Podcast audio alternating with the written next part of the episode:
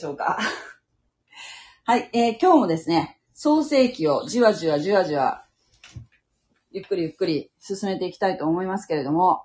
今日は創世記の第5章、やっていきたいと思います。えー、っとですね、前回、もう2節しかやらなかったんですけど、前回は、えー、そう、説、説の道がはっきりしてきたというお話でしたよね。えー、アダムとエヴァの間に、説という3番目の子供が、えー、男子を得るんですけれども、えー、この方がイエス・キリストにつつながっていく人物なんですね。そして、この説に、えー、男の子が生まれました。その、この名前をエノスと、エノシュって言いますね。言いますよね。朽ちる人というね、すごい名前が付けられるんですけれども、この方が、えー、説の子供ですね。この、まあ普通、朽ちる人って名前付けないよねっていうことを言いましたけれども、しかし、この弱さのゆえに、えー、強い神様を求める信仰が生まれるのかもしれませんね。この時、人々は主の名を呼び始めたというふうに書いてありました。はい、この時から定期的に神様の皆を呼び求めて礼拝をすることが始まったのでしょう。えー、ね。エヴァが最初に産んだ子供、ね。えー、あの方、カイン、アベル。カインはね、弟のアベルを殺してしまいましたね。で、もう本当に落胆するような出来事だったんですけれども、説が与えられたんですね。でこの説の流れというのが、えー、重要になってくるんですけれども、この第5章は、えー、その流れについて、系図で表されているんですけれども、ちょっと読んでみたいと思います。私は口語訳聖書で読みますね。創世記第5章。アダムの系図は次の通りである。神が人を創造されたとき、神をかたどって作り、彼らを男と女とに創造された。彼らが創造されたとき、神は彼らを祝福して、その名をアダムと名付けられた。アダムは130歳になって、自分にかたどり、自分の形のような男の子を産み、その名をセツと名付けた。アダムがセツを産んで後、生きた年は800年であって、他に男子と女子を産んだ。アダムの生きた年は合わせて930歳であった。そして彼は死んだ。セツは105歳になってエノスを生んだ。説はエノスを生んだ後、807年生きて男子と女子を生んだ。説の年は合わせて912歳であった。そして彼は死んだ。エノスは90歳になってカイナンを生んだ。エノスはカイナンを生んだ後、815年生きて、男子と女子を生んだ。エノスの年は合わせて905歳であった。そして彼は死んだ。カイナンは70歳になって、マハラレルを生んだ。カイナンはマハラレルの生んだ後、840年生きて、男子と女子を生んだ。カイナンの年は合わせて910歳であった。そして彼は死んだ。マハラレルは65歳になってヤレドを生んだ。マハラレルはヤレドを生んだ後、830年生きて男子と女子を生んだ。マハラレルの年は合わせて895歳であった。そして彼は死んだ。ヤレドは162歳になって、エノクを生んだ。ヤレドはエノクを生んで後、800年生きて、男子と女子を生んだ。ヤレドの年は合わせて962歳であった。そして彼は死んだ。エノクは65歳になってメトセラを生んだ。エノクはメトセラを生んだ後、300年、神と共に歩み、男子と女子を生んだ。エノクの年は合わせて365歳であった。エノクは神と共に歩み、神が彼を取られたので、いなくなった。メトセラは187歳になって、レメクを生んだ。メトセラはレメクを生んだ後、782年生きて、男子と女子を生んだ。メトセラの年は合わせて969歳であった。そして彼は死んだ。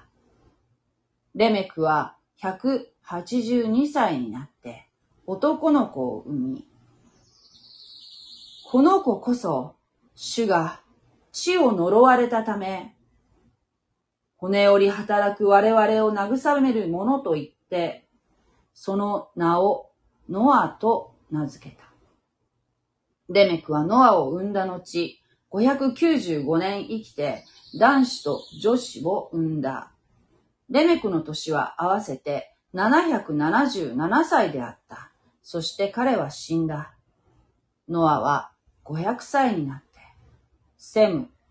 ハム、ヤベテを産んだ。はい。ここまでが5章。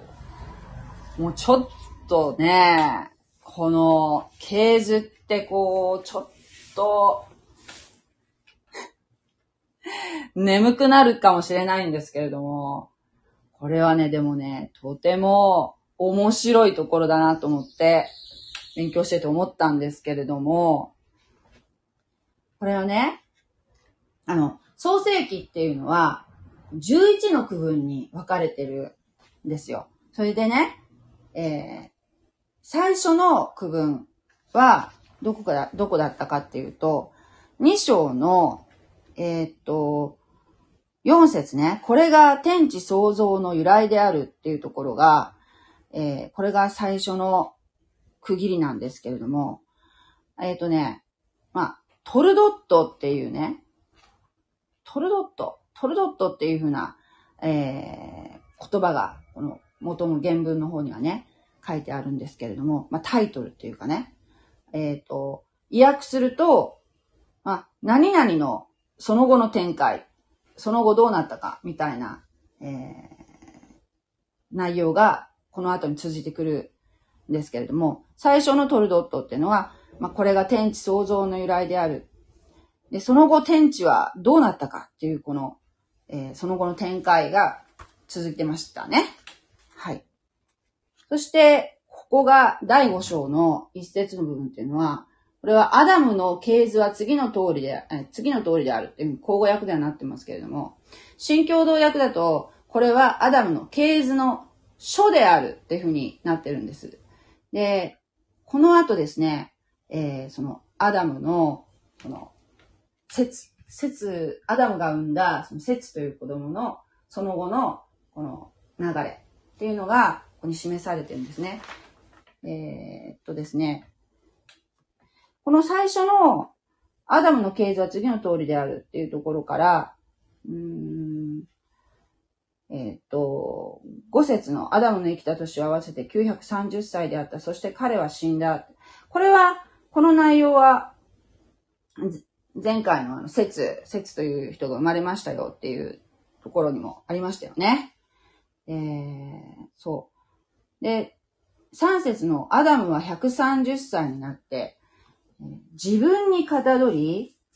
自分の形のような男の子を産み、その名をセツと名付けた。書いてありますけれども。もともとアダムは何にかたどって作られたかっていうと、人はね、そのアダム、アダムが神様によって作られましたよね。その、その時は神様の形に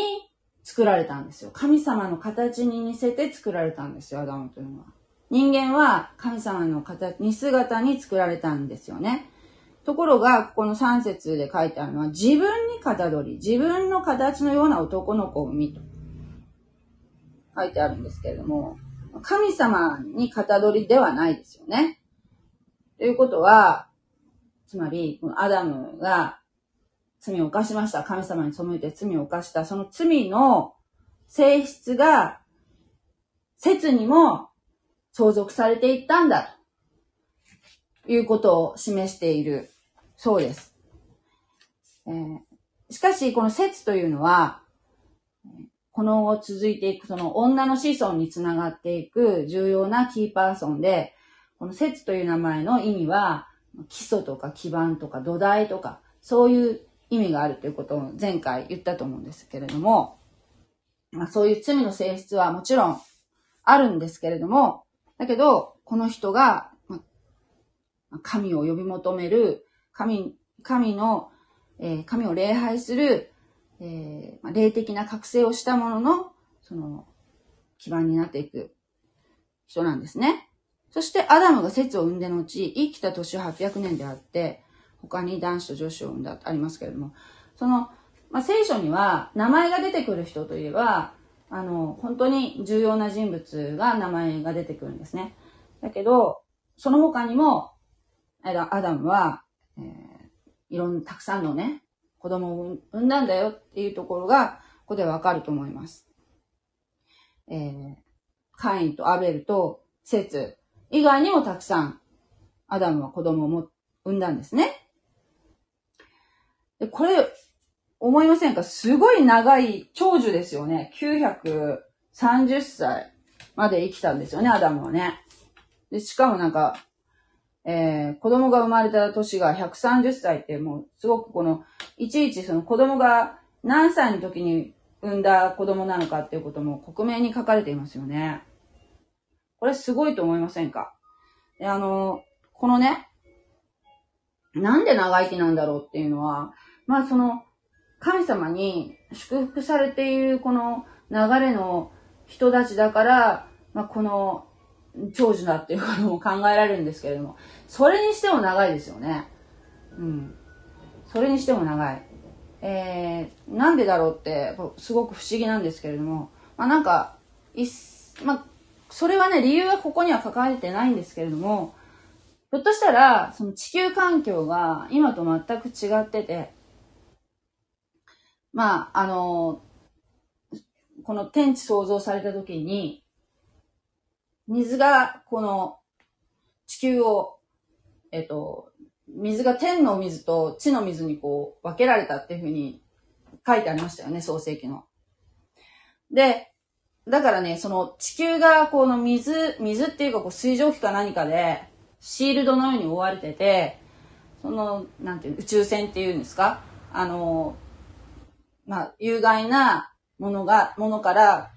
守られていた。完全に守られていたから、えこの今の人、人間と比べて長寿だったのかもしれないよねっていうことを言ってるのを私はなんかで聞いたことがあるんですけれども、だけどね、だけど、アダムが罪を犯さなければ死ななかったんだよね。で、あの、善悪の知識の木の実を食べても死なないって、蛇はエヴァをそそのかしたじゃないですか。だけど、その時は、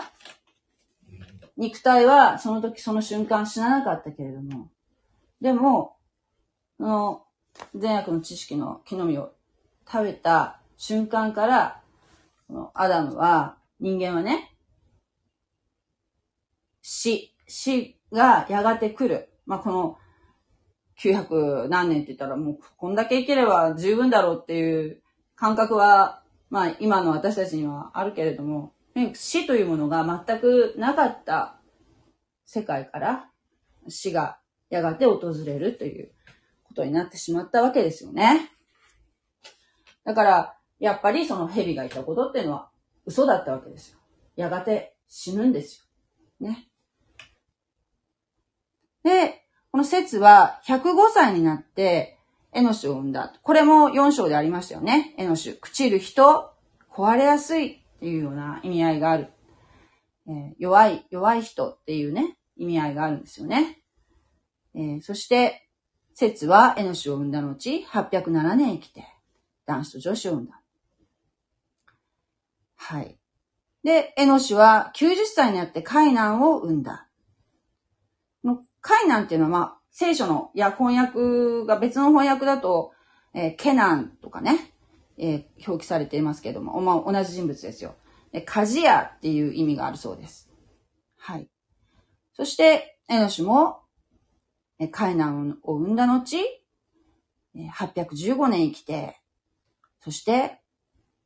死んだと。っていうふうに、まあ、同じようなパターンでずっとこう来るわけですよね。同じような、なんて言うんでしょうか、フォーマットの中で、こう、語られているような感じのパターンですよね。えー、そう、何々は何歳になって誰々を産んだ。で、えー、誰々は誰々を産んだ後、何年生きて男子と女子を産んで、っていう風な感じで、で、えー、合わせて何歳であった。そして彼は死んだっていうようなパターンがずっとあるんですけれども、この10人、10人出てくるんですね、ここにね。アダム、セツ、エノシュ、えー、カイナ、そして、マハマハラエで、えっ、ー、と、ヤレド、ヤレド、ね。そして、エノク、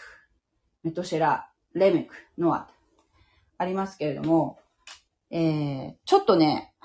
はしょるとですね、重要な人物は、この中で、とても重要な人物っていうのは、うん、エノクですね。エノクはとても重要な人物なんですけども、えー、エノク、エノクが出てくるのは21節ですね。エノクは65歳になってメトシェラを生んだ。メトシェラっていう人をエノクは生んだ。エノクっていう名前なんか前も出てきたなと思うんで、思うと思われるんですけども、エノクっていうのは、カインが、えー、神様の前を去って、そしてもう、えー、お前は放浪しなさいと。これからお前はもう、あの、さすらい人になるんだっていうふうに言われて、えー、神様の見前から離れていくんですけれども、ところが、町を作りましたね。定住生活をするんですね。神様のおっしゃったことに背いてね。その定住生活をしして、した後にですね、えー、結婚をして、そして産んだ子供の名前がエノクなんですよね。そしてその自分が作った町の名前をその息子の名前と同じエノクっていう名前にするんですけども、この、このエノクと、このね、カインの息子のエノクと、この説の流れに出てくる、この21節のエノクっていうのは、21節じゃないや。えー、っと、18節に出てくるね、エノクっていうのは、別人なんですよ。別人。違う人なんですね。でこの方の、まあ、エノクっていう名前は、同じ意味で封建っていうね、捧げるっていう意味があるんですけれども、このエノクはね、えー、なんと、えー、死ななかったんですね。どういうことかっていうと、生きたまま天に上げられた人物なんですよ。で聖書の中に出てくる生きたまま天に上げられた人物って言ったら、このエノクともう一人いるんですけども、それは、えー、エリアという預言者がいるんですね。この二人は、神様が生きたまま、もう連れ去られるんですよ。ね、えー、そうなんですよ。みんななんか死んだ、死んだ、死んだってなってるんですけども、24節で、エノクは神と共に歩み、神が彼を取られたのでいなくなったと。消えたんですね。で、この、うんとね、エノク、エノクはなんで、えー神様によって取られてしまったのかというと、えっ、と、メトシェラっていう人をですね、65歳になって産みましたね。で、この、産ん、産んだ後ですよ。産んだ後300年、神と共に歩んだ。つまり、まあ、神様、それまではそうじゃなかったかもしれないけど、その、メトシェラっっていう人物を、こう、子供を産ん産んだ後ですよ。まあ、神様に喜ばれる生き方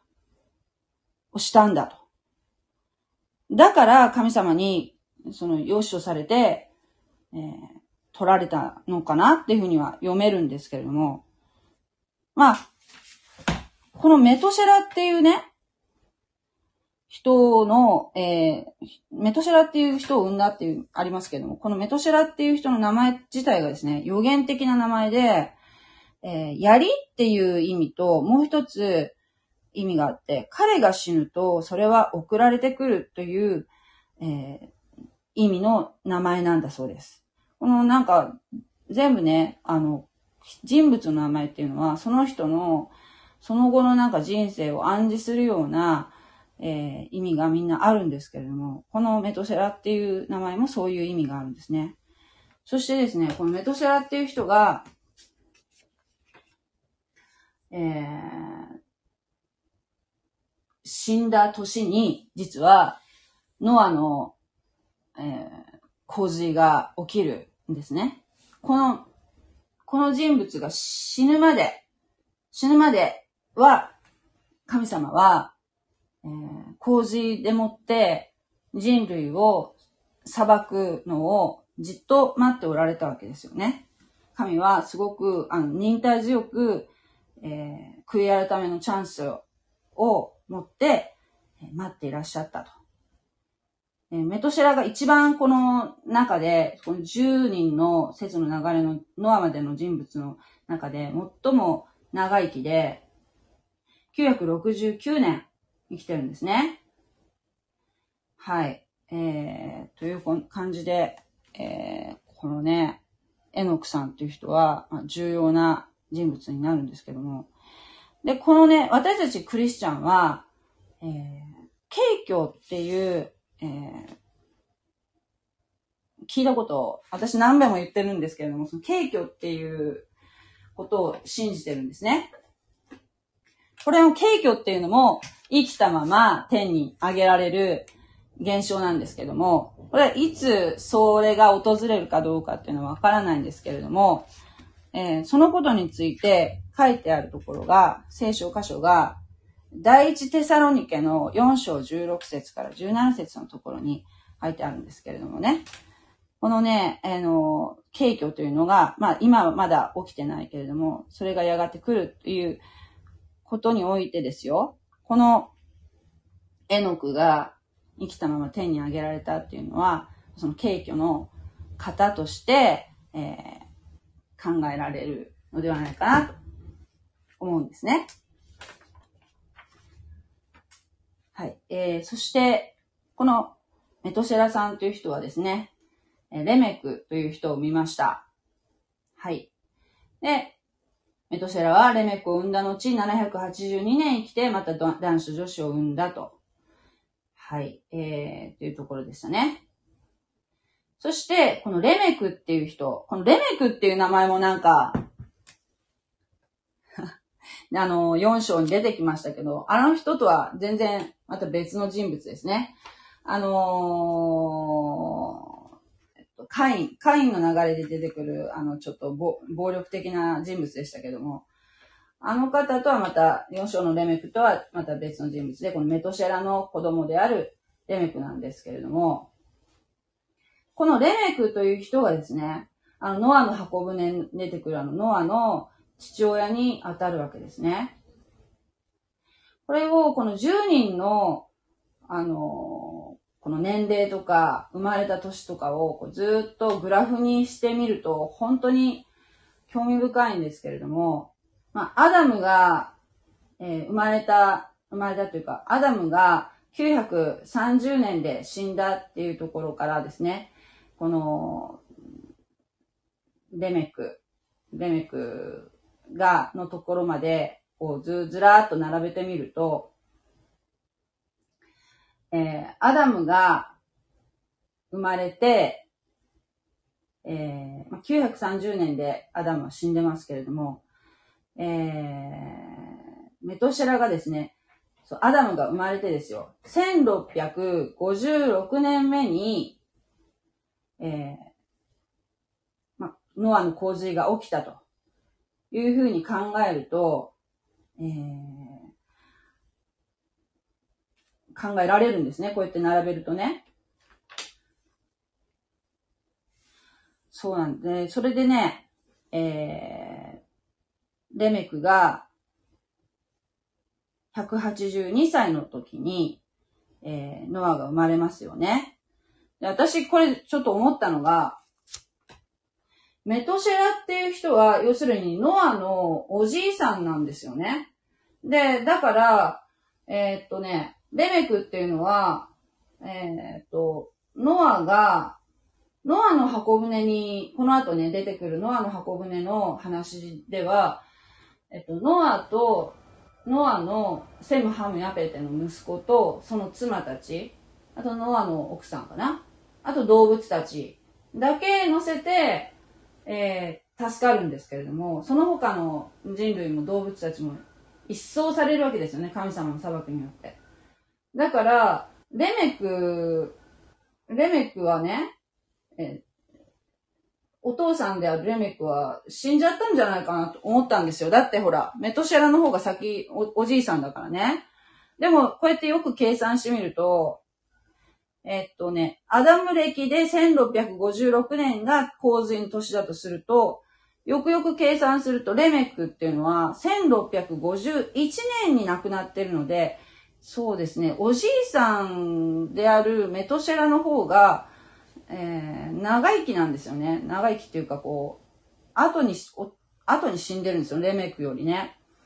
ということは、じゃあもうその洪水が起きた時点で、ノアのお父さんであるレメクはもういなかったと。死んでしまっていたんだということが分かって、ああ、なるほどなと納得したんですけれども、まあお父さんを連れて行かなかったのかなと思ったんですけど、そうではありませんでしたね。はい。という感じですね。も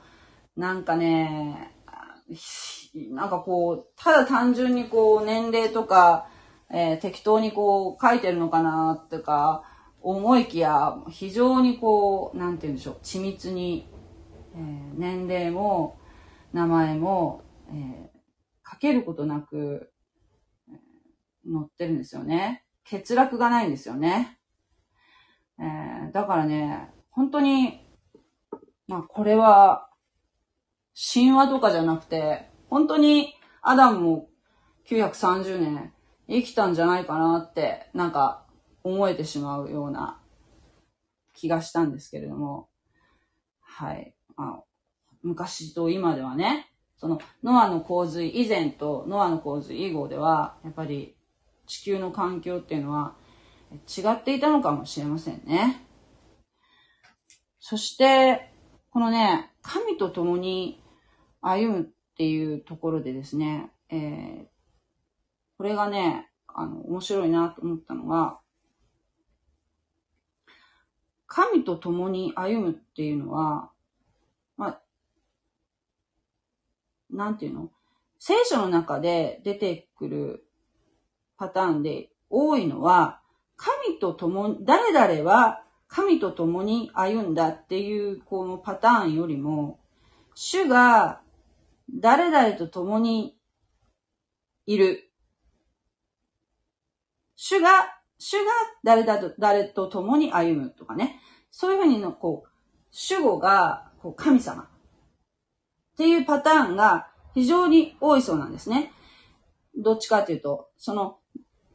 エノクは神と共に歩んだっていうんじゃなくて、神は誰だとと共に歩んだっていうね。で、その、主がっていう、こう、神様が誰々と共に歩んだっていうパターンだと、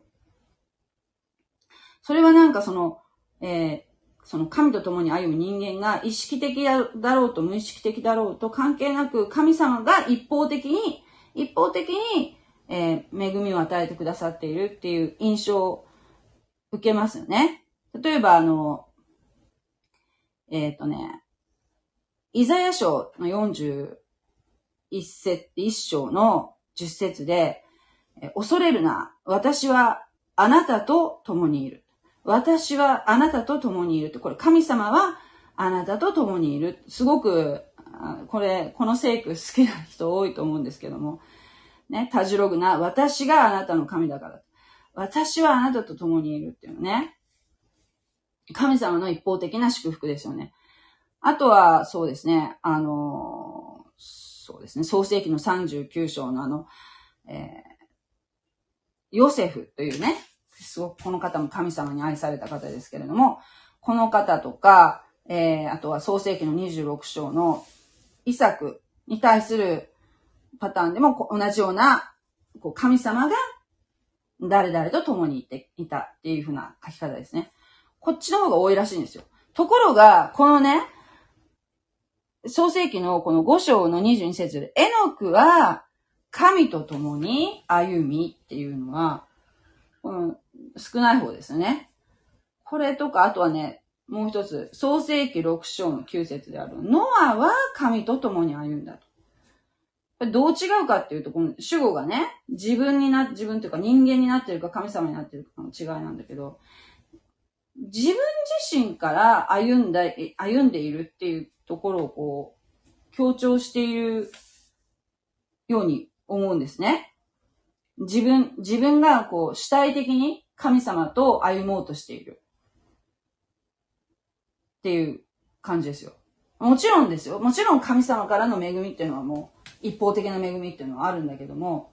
えー、そういうふうにこう、単純に受け身ではなくて、もう自分から神様をこう、神様と共に歩もうってするこの動きですよね。そういう、それを、を、エノクはやってたんだと。エノクとか、ノアはね。これって少ない。聖書でこう書かれているのは。だけど、これっていうのが、神様と共に歩むっていう生き方っていうのが、うん、なんていうかな、神様って、やっぱり、より喜ばれるのかなって思ったんですよ。もともと、神様は、えー、人間に、人間でも天使でもそうですね。天使も神様の被造物ですからね。人間に自由意志を与えられたんですよね。自由意志。選ぶ自由を与えられたんですよ。なんでかっていうと、最初からもう完全にほら、神様に対して何でもイエスイエスってもう、はい、はいってこう従順に、もうなん、従順っていうかね、本当は嫌なんだけど、本当は嫌なんだけど、でも神様にこう、好きですっていうふうにこう言うような、なんていうかな、もう選択の自由がないような、ロボットみたいな人間っていうのを作ればよかったの、うん、と思うんですよ。ね？そしたらほら、なんて、この世っていうのは歪まないんで、もうみんなイエスイエスって感じで、あのー、いけたわけじゃないですか、イエスマンだったらね。だけど、そうじゃなかった。それはどうしてかっていうと、神様は、その、本当に心から、心から、人間が、その神様と、ね、親しく交わりたいっていう、その、そっちを選んで、本当の本心から神様を愛する。神様の愛に本心で応答してくれる、そういう存在であってほしかったから、だから自由に選択できるようにお作りになったんですよね。だから、神様が、その、なんていうの、善悪の知識の木の実っていうの、あれなんであそこに置かれてたのかなって思うんだけど、やっぱりそこで、どっちを選ぶだろうか。神様がえ示した通り、神様の言った通りに、この愛で応答して、あいや、神様が食べてはいけないって言ったから、私たちは食べませんと選択して欲しかったと思うんですね。だけど、えー、まあ、ある意味、試金石だったように思うんですね。あの、善悪の木の実っていうのはね。知識の木の実っていうのはね。で、人間は、あっさりと、コロッと、悪魔の誘惑に負けましたよね。えー、食べてはいけない実を食べてしまいましたよね。だけど、この、なんていうかな、えー、神様に対して愛で本心で応答する、え、生き方をしているエノクだった頃こそ神様は生きたまま死を味わうことなく天に取られたんじゃないかなと思うんですよ。で、三箇所っていう、あの、旧約聖書の予言書に、6章の8節に、このような言葉があるんですね。主のあなたに求められることは、ただ講義を行い、慈しみを愛し、へりくだって神と共に歩むことではないか。ここにも神と共に歩むっていうことは書いてありありますよね。だから、うん、神と共に歩む。うん神と共に歩む。略して、KTA。KTA って覚えたらいいと思う。神と共に歩もうじゃないですか。ね。それが、えー、この、喜ばれる生き方ですよ。求められている。も、もちろん神様は、私たちに一方的に愛を注いでくださいますけれども、それに、本心でえー、強制されるわけでもなく、誰に強制されるわけでもなく、自分の本心から神様に、えー、神様に応答して仕えていくものになりたいなっていうことを、このアダムの経図を通してですね、思ったんですけれども、うん。ということですよ。はい。えー、なんかね、なかなかこの、そうね、あの、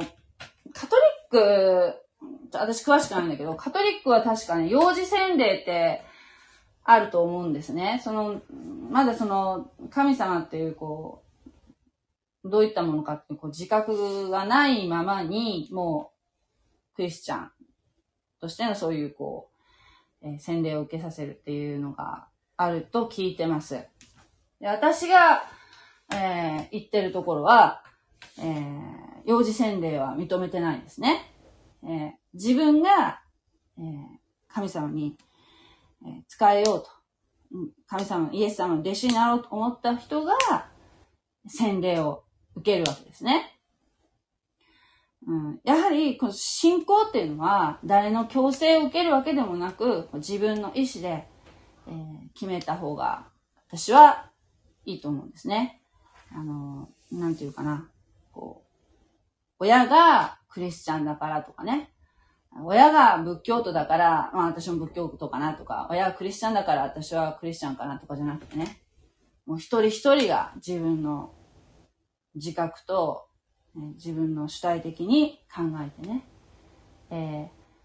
ー、クリスチャンになろうって、考えるのがいいと思いますね。はい。という感じで、えー、あ久しぶりです。こんにちは。あ、どうも、こんにちは。えー、ケケさん、ありがとうございます。という感じで、えー、今日は、ちょっと早めでしたけれどもね、ちょっと夕方にやってみました。ありがとうございます。God bless you. でね。はい。えー、聖書クイズの答え。また忘れてました。聖書クイズの答え。前回の問題は、えー、アダムは何歳まで生きたでしょうかという問題でしたけれども正解は930歳まで生きたということですねはい、えー、930年も生きたということですけれどもはいえー、まあね分かりましたか？聖書を読んだら分かりますよね。簡単に書いてありますね。はい。ではまたよろしくお願いします。さようなら。